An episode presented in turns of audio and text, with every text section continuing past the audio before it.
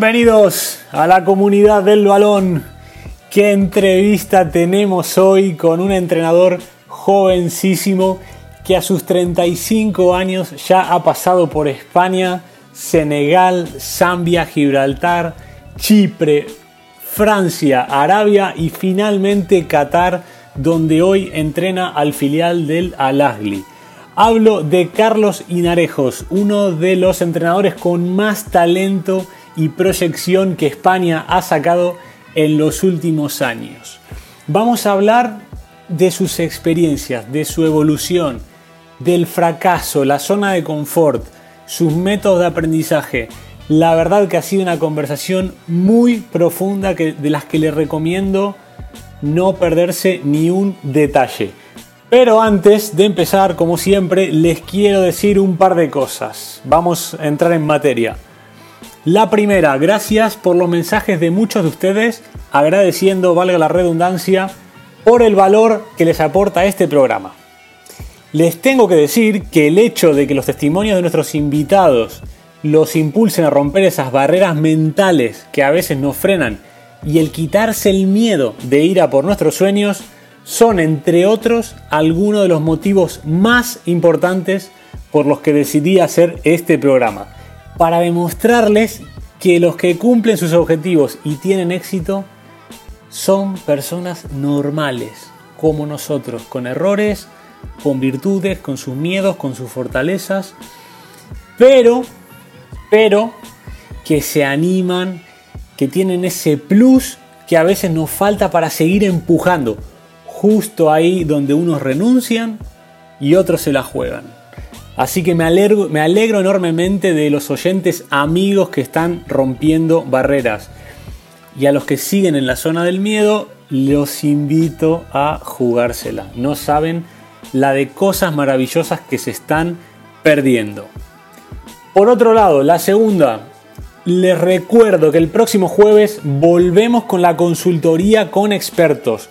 Es la segunda parte de la charla con Seba Fossati, donde seguiremos conectando la figura del coach en el alto rendimiento, los procesos, el enfoque y cómo desde esta perspectiva mejoramos exponencialmente personal y profesionalmente.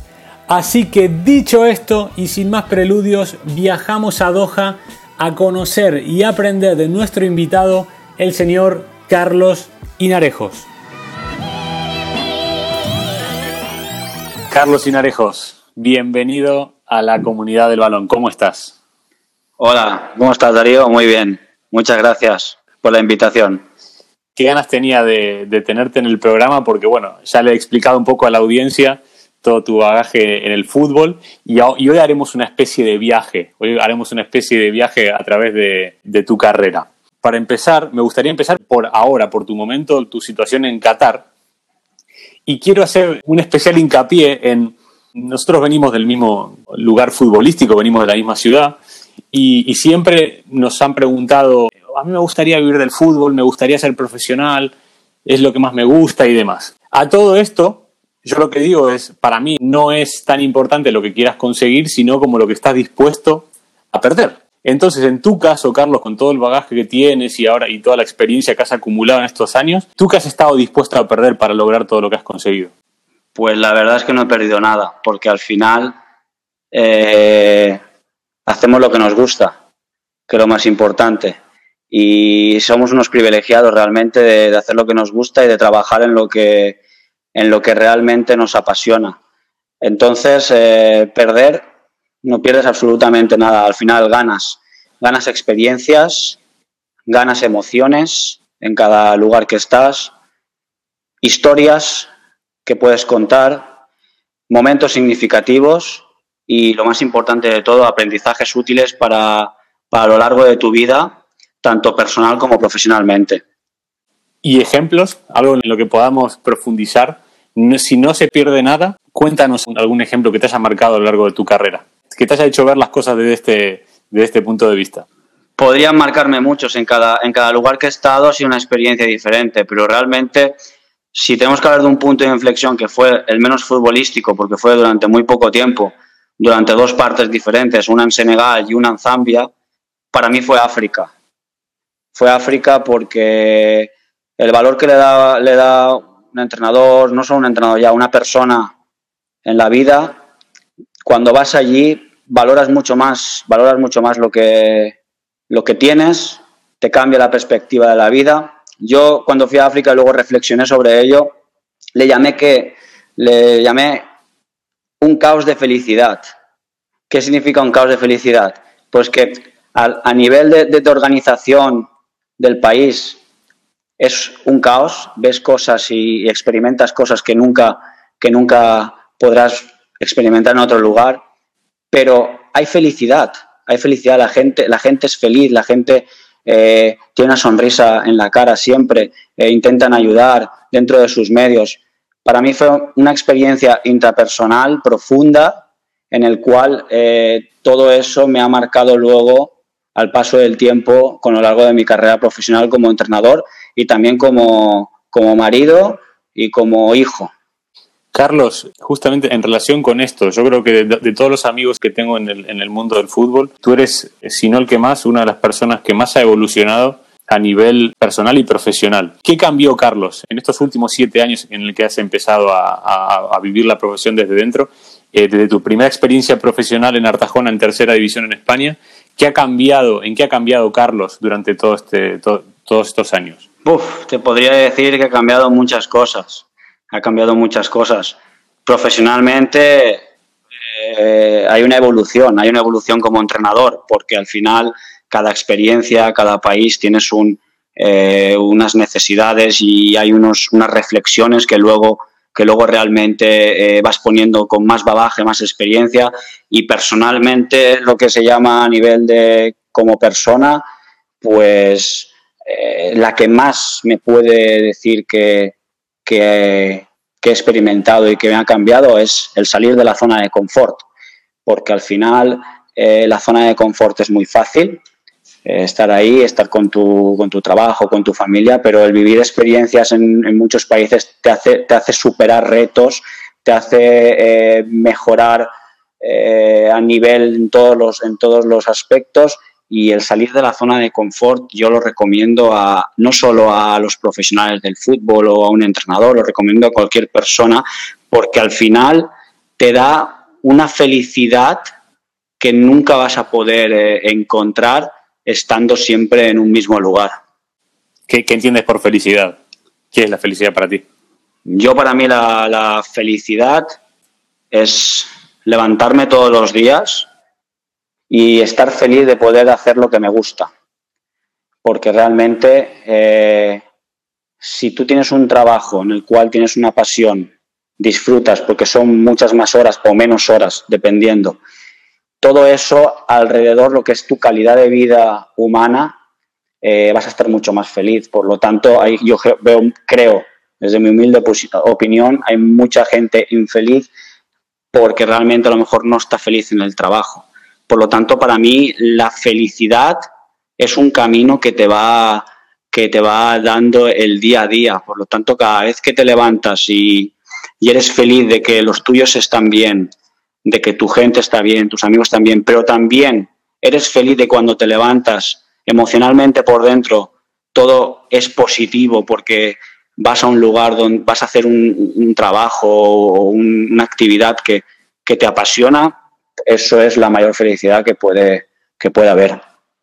¿Y qué es lo que no se ve en esa felicidad? Eh, ¿Hay algún lado negativo que estando fuera de casa, lejos de la familia, eh, sintiéndote tan pleno como sé que, como sé que lo eres y estás y vives esta profesión, ¿cuál es el lado, el lado negativo o el lado que menos te gusta de, esta carrera?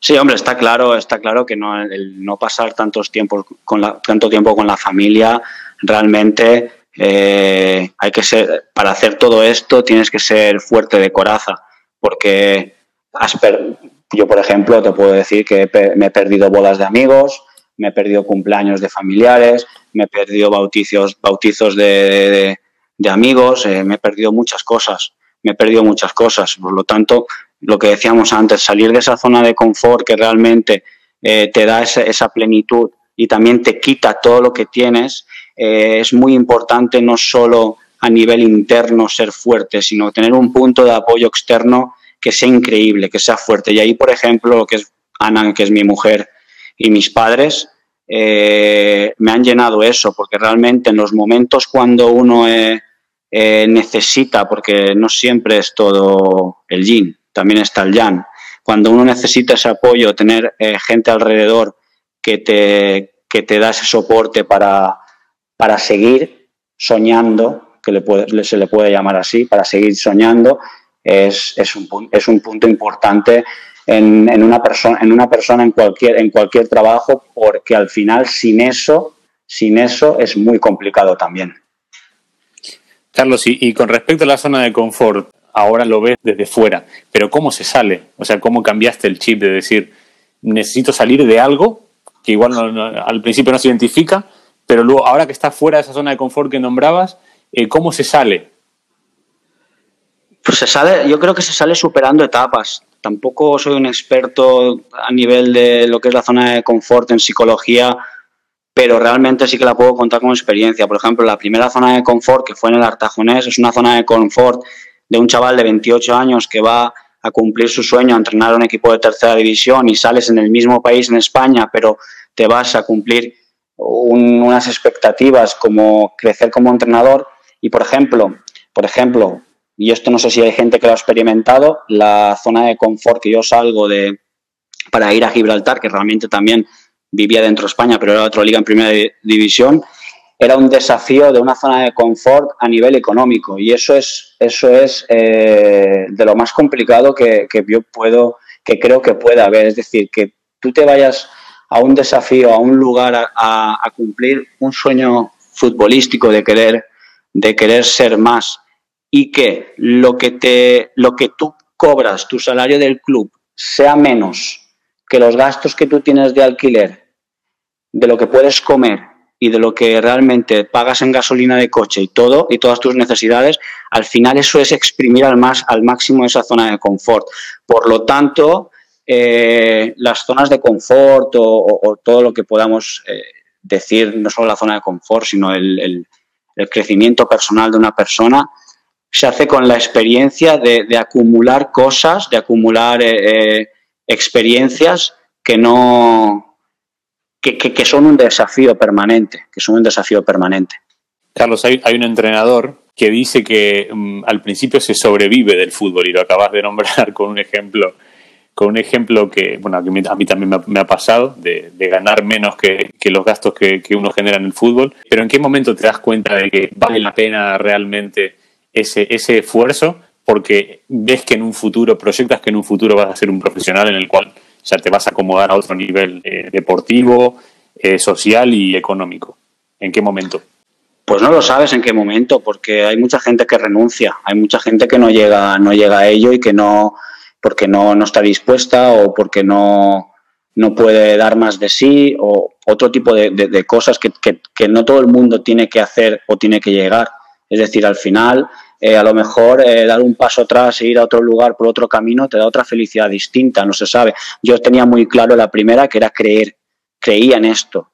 Desde el momento que yo cogí el coche yéndome para Artajona a entrenar, que no había terminado aún la universidad, eh, desde ese momento que empecé a entrenar allí, yo ya creía que quería vivir de esto y quería hacer cualquier, cualquier cosa, cuando hablamos de cualquier cosa, no, no peyorativa, sino a nivel positivo dentro de mí para, para, poder, para poder llegar. Entonces, entonces eh, te lo tomas como un reto y lo primero es creer, es decir, es creer, luego tener tus objetivos como desafíos, tus objetivos como desafíos, eh, saber, que, saber que, vas a, tener momentos buenos y momentos malos, pero eso también pasa a nivel del juego, es decir, a nivel del juego un entrenador tiene que saber generar eh, ese éxito, saber cómo desarrollarlo y también tiene que saber desarrollar el fracaso en los momentos que ganas o pierdes. Por lo tanto, también a nivel de, a nivel de lo que estamos hablando, el tener esos objetivos, esos desafíos y luego la acción, es decir, como digo yo, eh, a veces eh, son decisiones, hay veces que son racionales, hay veces que son emocionales. Las mías muchas veces han sido, han sido emocionales, es decir, eh, me la, como podía decir, me la he jugado una carta y bueno, al final mm, el trabajo, ese desafío, ese, ese estar eh, cada día creyendo en lo que, en lo que uno quiere, quiere ser, es lo que te hace a, poder eh, quemar etapas. Y ahora, por ejemplo, podemos estar en un momento bueno, pero nunca se sabe. A lo mejor en el futuro se puede volver a caer y luego volver a subir. Es que la vida es una montaña rusa, pero no solo, no solo a nivel profesional, es una montaña rusa en, todo, en todos los aspectos de la vida que queremos, que, queremos, eh, que tenemos. Pero ese positivismo, eh, esa transformación de tus emociones a nivel, a nivel positivo siempre y el, y el, como he dicho, creer en ello es lo que te, lo que te va a hacer mejorar. Carlos, contanos en todos estos años, habiendo pasado por eh, Senegal, por Zambia, por Gibraltar, Chipre, Francia, ahora ahondaremos un poco más en eso, pero quiero que nos cuentes cuando vas a entrenar a un país y con, con toda tu capacidad, con todo tu background, ¿cuánto influye tu conocimiento de fútbol, por un lado, para, para que tengas éxito, y la vida personal o la adaptación al contexto? ¿Cuánto tienes, si tuviéramos que ponerlo en porcentajes o, o ponerlo en una balanza? ¿Cuánto influye el fútbol en sí y cuánto influye lo que es la vida de ese país, la vida de la gente y tu adaptación? No creo que hayan porcentajes, porque es que en cada lugar me he encontrado diferentes porcentajes diferentes. Eh, lo que sí que a lo mejor he podido eh, reflexionar y aprender como entrenador, porque al principio cuando, cuando somos más jóvenes, eh, todo es la táctica, el juego, el desarrollar lo que tú quieres como el modelo de juego. Sí, hablamos de todas estas cosas, pero realmente al final, al final la táctica y el juego es la más de las menos cosas importantes. Y me explico, es importante, pero hay otras cosas que genera el contexto, que genera el contexto, que tienes que saber, tienes que saber eh, enfocar, focalizar, saber decidir y sobre todo, y sobre todo, esto creo que es determinante y esto es un poco una filosofía estoica. Es decir, hay que saber enfocarse en lo que puedes controlar y aceptar lo que no se puede controlar. ¿Por qué digo eso? Porque mm, tú puedes, en el mundo del fútbol hoy en día, y más un entrenador, eh, el trabajo multidisciplinar entre el staff técnico, creo en ello, pero realmente al final, eh, eh, en un club entero, una masa social, cuando llegas a fútbol profesional, una masa social, una historia, un contexto tan desarrollado, eh, es imposible un trabajo multidisciplinar, multidisciplinar perdón, en todo. Por lo tanto, el entrenador, que es una parte de todo lo que genera un club, tiene que saber tener los pies en el suelo, tiene que saber dónde está y el qué y el cómo, hasta dónde puede llegar y saber enfocarse en lo que sí que puede controlar, que es a nivel de sus jugadores, juego, decisiones, pero hay decisiones que no se pueden controlar. Y, por ejemplo, eh, yo soy Mulus lo, lo, aprendí y me ayudó muchísimo porque luego venir a, contextos como, como aquí en, en Arabia Saudí y en, y en, Qatar, que es casi al Golfo, eh, es mucho más, mucho más heavy, es mucho más eh, prolongado todo esto. Bueno, en el sentido de, en el sentido de que, de que, bueno, pues que, por ejemplo, tú no puedes controlar a lo mejor fichajes de jugadores o otro tipo de cosas porque o por ejemplo un horario o un campo donde entrenas porque realmente es, mm, es lo que hay. Es decir eh, te toca vivir el momento, vives un poco más el día a día, a lo mejor durante una semana tienes algo organizado y puede cambiar. Por lo tanto, si un entrenador en ese momento eh, está pensando más en esas cosas externas, eh, discutiendo, peleándose o, un poco mentalmente haciéndose pensando en esto, que no sale bien esto, estás descuidando otras cosas más importantes que al final es el jugador, porque el, el contacto entre entrenador-jugador y entrenador-equipo es lo que realmente al final te va a dar los resultados, porque al final los que juegan son los jugadores. Si tú estás más pendiente en otro tipo de cosas que no puedes controlar a nivel eh, eh, directivo o a nivel eh, presidencial o a nivel de otros problemas que pueden ocurrir como que te falta eh, que te han cambiado el horario del camp del entrenamiento o que cualquier cosa. Entonces eh, no estás eh, dedicado y estás eh, enfocado a lo que realmente es importante. Carlos, esta temporada, bueno, que primero quiero darte la enhorabuena públicamente por, por tu debut en, en, Primera División. Estuvimos hablando sobre esta, esta temporada en tu trabajo en el filial y en el primer equipo y, tú, y me dijiste algo que me quedó, que me sorprendió y que me gustaría que nos explicaras, porque me dijiste, he perdido más que he ganado y la derrota me ha generado nuevos aprendizajes. ¿A qué te refieres con, con esto en medio de un año tan... bueno, lo, sí, lo primero es que con el sub-23 pues son otros retos, son otros desafíos. Eh, entonces sí que la realidad, si lo miras a nivel de resultados, he perdido más que he ganado esta temporada. Eh, y luego, por ejemplo, cuando subo al primer equipo es una situación que es de sustituto, que, que Rubén de la Barrera, que es el entrenador principal, eh, decide no seguir. Por lo tanto, tampoco es una situación que, que es la más adecuada, la que más uno quiere, que un compañero no, no continúe y coger, coger ese equipo, que bueno, aunque salió bien, que realmente los dos partidos que pude jugar eh, los ganamos, pero eh, esto de la derrota yo he reflexionado porque yo venía del Algilal, de un club muy profesional, de un club muy, muy, muy, muy, muy, muy fuerte, el más fuerte de toda Asia, campeón de Champions ahora, y era una exigencia increíble y, te, y, venía de ganar todo, venía de ganar todo. Entonces, este año ha pasado al revés. La experiencia es muy parecida porque estamos trabajando en, estoy trabajando en Asia, pero he ganado más que perdido. Entonces, eh, esa derrota, que creo yo que es vital, es vital el perder y el saber perder para luego generar nuevos aprendizajes. Muchos gente importante en la historia ha fracasado más que, más que ha tenido éxito. Lo que pasa es que luego se ha escrito el éxito. Por ejemplo, Walt Disney tiene una frase que a mí me encanta que dice, todo empezó con un ratón. Es decir, comenzó su éxito con un ratón, pero anteriormente había fracasado muchísimo, había sido eh, desahuciado y, habían, habían desechado todos los papeles, todos los, todos los dibujos, todo.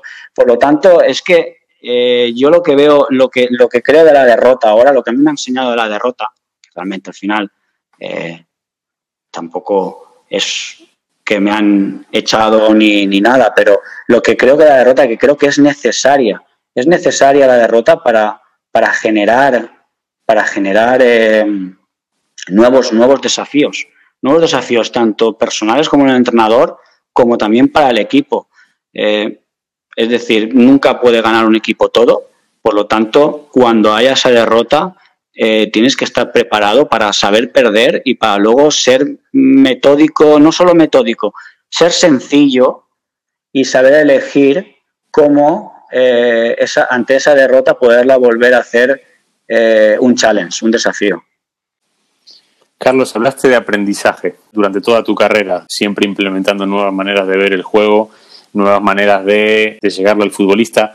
¿De dónde te, nutres para, para, sacar todo ese aprendizaje nuevo, el estar siempre tratando de innovar? ¿A dónde vas a buscar? Pues la verdad, yo era muy simple. Yo cuando estoy en Artajonés, cuando estoy en África y en Manchester, en Gibraltar, era muy simple. Me había nutrido de, mi experiencia, mis experiencias anteriores, y que había tenido profesores, había tenido gente, había ido a ver entrenadores, pero yo era eh, un entrenador que me gusta, me gusta hacerlo sencillo. Los entrenamientos sí que es verdad, pues que uno estudia, uno intenta mejorar, eh, lee, diferentes metodologías, pero a mí el punto de inflexión, el punto de inflexión donde yo es donde ahí mejoro cualitativamente como entrenador y mejoro mis conocimientos, es cuando estoy el año con, Carlos Corberán. Porque al final eh, toda la gente en esta vida, todo hablamos de un abogado, hablamos de, de un escritor, de un estudiante, tiene sus mentores. Es decir, sus mentores pues, pueden ser los libros, sus mentores pueden ser profesores que la han llenado, sus mentores pueden ser eh, sus padres que la han educado, es decir, todo eso lo tenemos todo. Pero al final sí que hay diferentes momentos y periodos de la vida donde hay gente que te marca. Y a mí, por ejemplo, esa temporada en el Hermes con Carlos, con Carlos eh, fue, fue increíble a nivel de, a nivel de juego, porque yo eh, a nivel de juego ofensivo eh, adquirí unos conocimientos y indagué y mejoré en unas en unos en aspectos tácticos y en aspectos del juego en estructuras que yo pues no lo había vivenciado porque no es lo mismo leerlo que poderlo vivenciarlo al lado de él que es totalmente diferente porque podemos leer mucho, podemos eh, aprender mucho, pero realmente donde se, uno experimenta, uno, uno mejora, uno se equivoca, es, es en el campo, es en el campo y con, y con los desafíos que te da los diferentes equipos y todos te pueden dar desafíos, desde te puede dar un, un, equipo de fútbol base, te puede dar desafíos hasta un equipo de primera división. Sí que es verdad que son diferentes diferentes aprendizajes, pero todo, todo tiene luego un, un, un posible aprendizaje significativo. Para los que no conozcan, Carlos Corberán hoy es parte fundamental del staff técnico del Leeds de Marcelo Bielsa y bueno, eh, como ha dicho Carlos, ha sido, ha sido su mentor. Vamos, Carlos, cuéntanos, ahora que has hablado de, de Carlos y de tu experiencia como asistente en Chipre, ¿cómo, ¿cómo aplicas hoy en día todo lo que has aprendido? Bueno, lo que he aplicado, lo que he aprendido con Carlos y lo que he aprendido yo también yo mismo, porque estamos hablando que Chipre son hace tres años y el fútbol tres, cuatro temporadas y el fútbol evoluciona, el fútbol evoluciona, pero realmente mira lo que más, lo que más me, lo que más he reflexionado, no he reflexionado, lo que más me ha adquirido como experiencia es que yo antes eh, teníamos mucho, poníamos mucho hincapié en las tareas, en las tareas en que queríamos eh, la complejidad de las tareas, eh, que fueran tareas que tuvieran mucha propensión, que tuviera mucho trabajo, que, que, el jugador se entendiera. Y me he dado cuenta que al final hay una frase de Coco Chanel que me encanta, que es la sencillez es la clave de la elegancia. El ser sencillo y que el jugador te entienda lo que quieres transmitir y crea en ti, es lo más importante. Por lo tanto, yo me voy a 13 criterios que tengo, 13 criterios de trabajo, que a partir de ahí tengo unos contenidos. Lo que más me gusta es el, el vídeo el vídeo junto con el, con el ejercicio. Tengo mis ejercicios programados y dependiendo del contexto puedo elegir unos u otros y también puedo adaptar y hacer otros diferentes porque también están el oponente, que también es importante. Pero eh, esos criterios realmente el jugador eh, tiene que creer en ellos, tienes que, dárselos, tiene que creer, tiene que verlos, tiene que verlos porque es muy importante, es muy importante el vídeo hoy en día, el vídeo individual, el vídeo grupal, eh, el vídeo colectivo. Cada vez creo menos en el vídeo colectivo, cada vez creo más en lo individual, creo más en lo, en lo, en lo sectorial, es decir, por líneas, porque las generaciones de hoy en día eh, van cambiando y a nivel defensivo realmente, realmente es que yo entreno como vivo. Es decir, todos los valores que tengo como persona, eh, todos mis defectos y mis virtudes son los que pongo en el campo. Entonces, mis equipos eh, intentan jugar, saber y entender y tomar la decisión correcta dependiendo del momento. Por lo tanto, es, es, más complejo, pero es lo que yo creo. Yo creo que en un partido hay subpartidos dentro, hay muchos, muchos, muchos, eh, muchísimo eh, contenido dentro de un partido y cuando el jugador más, más preparado está para eso, eh, es mucho mejor, es mucho mejor porque luego las tomas de decisiones son mejores. Es un ataque, ¿vale? Y a nivel defensivo, a nivel defensivo, pues yo soy una persona de, carácter, soy una persona pasional, soy una persona emocional, soy una persona honesta, sincera, eh, que voy directo con el jugador de cara, por eh, muy intensa, es decir, que saco, quiero sacar el máximo rendimiento, por lo tanto los equipos cuando defienden son agresivos, son, son intensos, me gusta. Mm, no por ser un equipo intenso tienes que ir a, eh, a presionar arriba, hacer el pressing arriba. Tú puedes ser un equipo intenso y estar en tres cuartos o un equipo replegado y ser intenso igual. Es, la diferencia es ser activo o ser pasivo en defensa. Y a mí me gustan que mis equipos en defensa sean activos. Carlos, y has hablado, en esta respuesta has dado dos, dos conceptos que ahora me gustaría que los, que los aúnes. Has hablado de tu manera de vivir, que, en la cual se reflejan tus equipos, y luego has hablado de intensidad. En esos dos conceptos entiendo que hay, un, hay una característica clave que es el convencimiento. ¿sí? Entonces, mi pregunta es, has estado en siete países, culturas diferentes, manera de pensar, religiones diferentes, idiomas. ¿Cómo lo haces para, para convencer según el lugar en el, en el que estás? Pues la realidad es que es complicado, es complicado, porque, pero lo más importante es que el entrenador se sepa adaptar mucho. Porque claro, cuando hablamos de adaptación o no, o de cuando hablamos de entrenadores que van mucho más con lo suyo que las ideas que tiene, que con lo que tienen los jugadores, eh, cuando estás en siete países diferentes y, es un fútbol totalmente diferente, hay cosas, hay cosas que sí que tienes que ir con lo tuyo y que son innegociables. Y hay cosas que te tienes que adaptar. Porque, por ejemplo, eh, la intensidad, por ejemplo, aquí, el esfuerzo que tiene el jugador eh, no es el mismo que puede tener el jugador francés. Es totalmente diferente.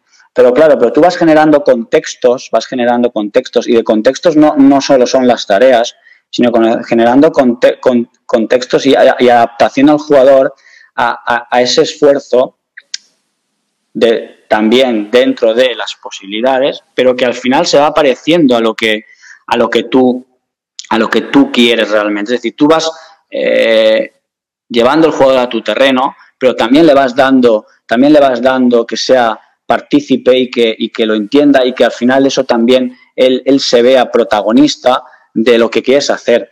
Eh, al final también eh, el entrenador tiene que ser inteligente, tiene que ser inteligente, eh, conocer al jugador.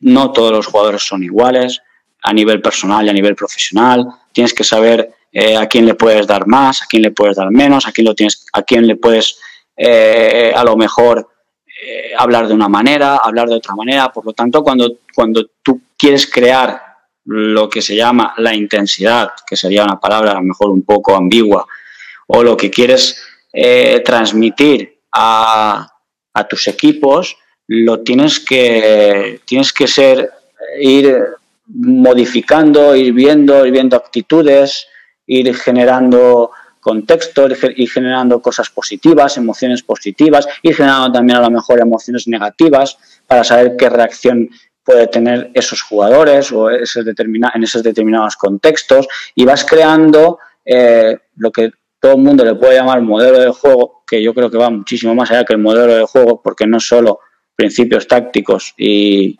y, y juego, va mucho más allá. Y vas creando todas esas situaciones para tú saber luego eh, y, y, cuando, cuando tú realmente decidas decidas qué es lo que quieres, eh, decidir bien.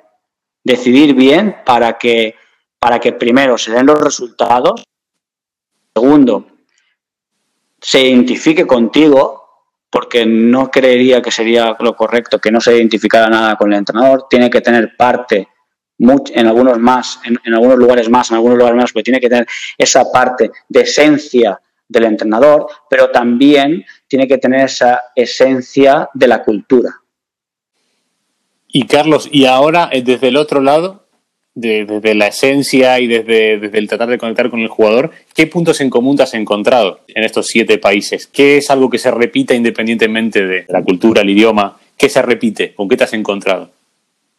Eh, se repite que el, que el jugador, que que el fútbol es fútbol al final y cuando tú estás haciendo una tarea o estás enseñando un vídeo, eh, sea Asia, Francia, Gibraltar, Sudamérica, al final eh, el fútbol tiene una parte universal que aunque realmente a lo mejor no domines en ese momento el idioma, con una imagen o con un gesto, con una posición o con haciendo la propia acción, ya eh, se sabe, saben lo, saben lo que quieres, saben lo que quieres. Y luego, y luego también, luego también eh, tú tienes que saber lo que quieren ellos, porque no, no, son las mismas, no son las mismas necesidades. Y me he encontrado también en equipos profesionales, como en Blues, que era un equipo profesional, pero luego también estaba un equipo amateur y ahora está y el año pasado en el, en el Algilal estaba un equipo de formación. Es que no son las mismas, no son las mismas necesidades, por lo tanto también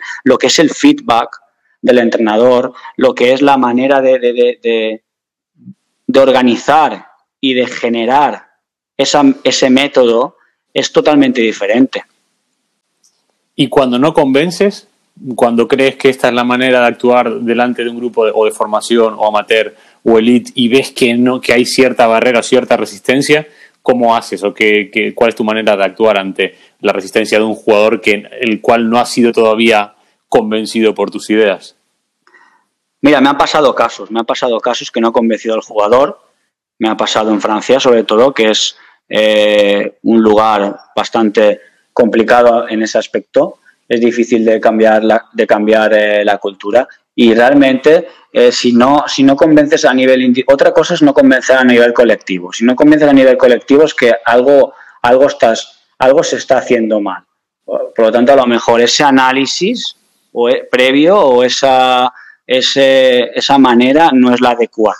Y el que te has equivocado eres tú. Y ahí eh, pues tienes que cambiar tú. Yo soy de las personas que que creo que cuando alguien se equivoca eh, tiene que pedir perdón, tiene que dar gracias, tiene que decir lo siento y, no pasa absolutamente nada. Es un grupo de trabajo que estamos todos juntos y al final eh, el objetivo es común. Por lo tanto, si a nivel colectivo te has equivocado, que tampoco te lo puedo decir claro porque no me ha pasado, toquemos madera, pero no me ha pasado, eh, eh, es ahí, ahí que es un problema del entrenador es como en un colegio, en una clase, si todos tus, tus, tus, tus, niños o los alumnos te suspenden, es porque no estás dando bien las clases, porque no es normal. En cuando es, cuando es específicamente, cuando es específicamente, sí que es verdad que ahí eh, hay, que, hay que seguir intentando convencer a ese jugador.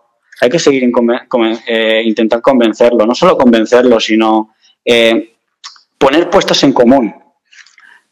Al final, él, tendrá, él querrá tener la razón, pero tú le tienes que decir, mira, eh, hay momentos, tienes razón, pero vamos a hacerlo sí o, por ejemplo, lo que yo pienso, al final, en resumen, porque es muy complicado, porque cada caso puede ser personal. Es decir, eh, tú puedes convencerlos mejor, pero si no tienen, pero si ellos no te escuchan, si no te escuchan y no, pues por ejemplo, hay casos que me han podido pasar es que eh, no, no lo he convencido. No lo he convencido, le he dicho, mira, si no te he convencido, me da igual.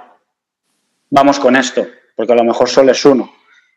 Al final se convence, al final se convence. Y, y hay muchos casos en los cuales eh, hay que hacer un 50-50 o un 60-40 o un 70-40, porque el jugador tiene ego, el jugador tiene ego, el entrenador tiene ego, al final eh, son egos juntos, pero si tú esos egos que tienes como entrenador y los egos que hay como jugador los pones en común para el beneficio de lo que es el colectivo, al final, al final hay un entendimiento. Si no hubiera ese entendimiento, pues ahora se tienen que tomar otro tipo de decisiones. Carlos, vamos a, cambiar un poco el, el foco.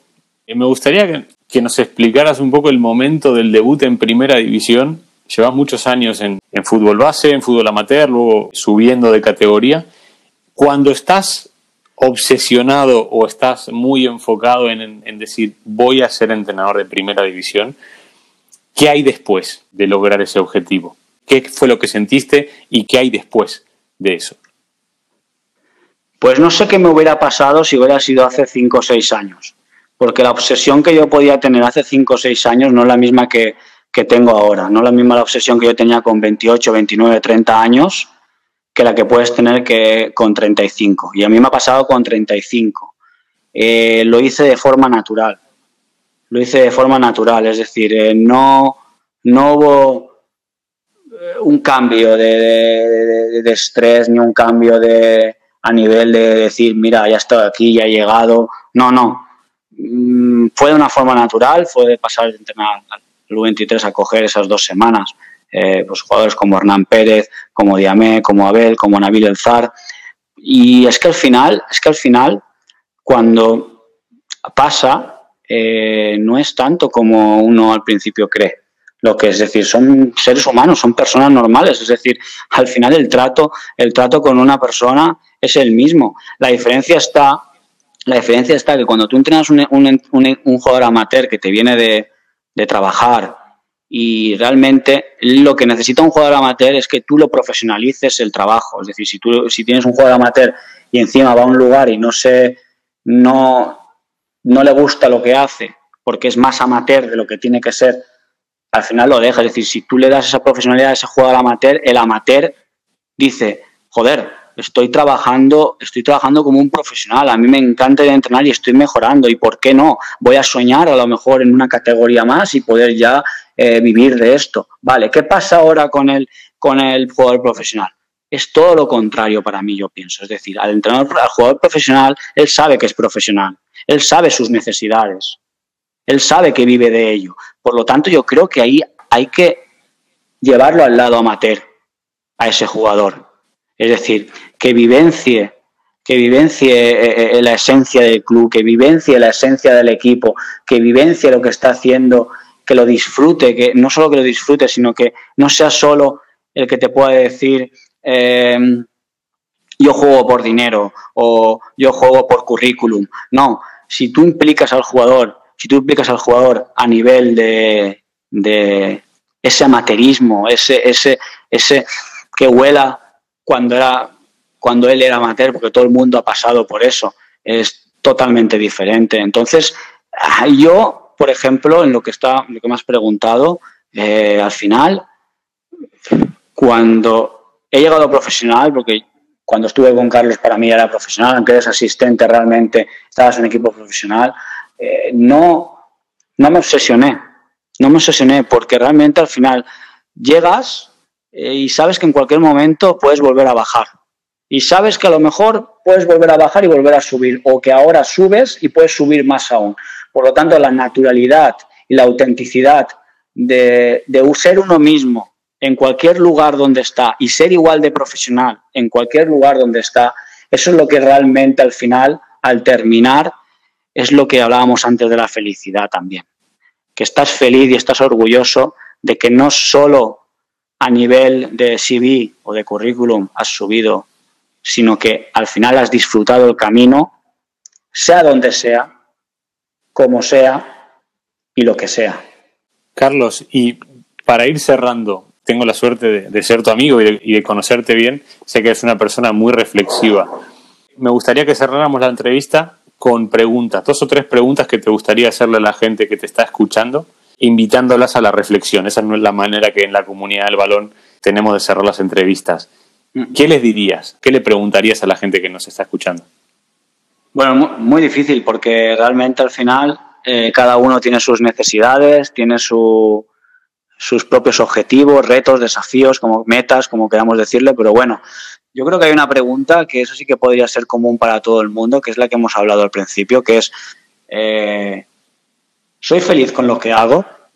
Eso es realmente muy importante porque a nivel de lo que es eh, interiormente, intrapersonal, hacerte esa pregunta, hacerte esa pregunta para mí, para mí es crucial porque no es lo mismo ser feliz con lo que haces que no. Recomendaría en eso, por ejemplo, para poder descubrir eso, hay un, mentor, un coach que se llama Borja Vilaseca, que habla de lo que es el, el enneagrama, y que cada uno tenemos un, un eneatipo diferente. Si tú conoces tu eneatipo, tus partes positivas y negativas de él, no como una obsesión, sino como conocerte a ti mismo, tú te puedes luego hacer esa pregunta cuando te levantas todos los días y decir, sí, soy feliz. Y eso es lo realmente importante. Porque mira, ayer estaba viendo una película, el Club de los Poetas Muertos, cuando Robin Williams coge al, al grupo de estudiantes y lo, y lo pone en el pasillo y les dice la palabra carpe diem, es decir, vive el momento, es decir, al final vuestro recorrido es en ser felices en lo que en lo que vais a hacer durante toda vuestra vida. Y esa es la pregunta más importante que yo diría una a cualquier persona, no solo a un entrenador de fútbol, sino a un electricista, a un abogado, a un ama de casa, a un político, a todo. Les diría, soy feliz realmente con lo que hago y estoy feliz de lo que he hecho. Yo, yo creo hasta ahí, ¿no? Creo que la mejor manera de, de cerrar este viaje contigo. Te agradezco enormemente, Carlos, que nos hayas podido ayudar y nutrir con toda tu vivencia, desearte la mayor de las suertes y esperamos que bueno que tu carrera siga siga yendo hacia arriba porque eres un grandísimo profesional y una grandísima y bellísima persona. Así que Carlos, muchísimas gracias por estar haber estado en la en la comunidad del balón. Muchas gracias. Y hasta aquí la charla con Carlos Sinarejos. Espero que les haya gustado. Dejen sus comentarios en nuestras redes sociales, suscríbanse a nuestros canales de podcast y los espero el próximo jueves en la consultoría con expertos aquí en esta vuestra casa, la comunidad del balón.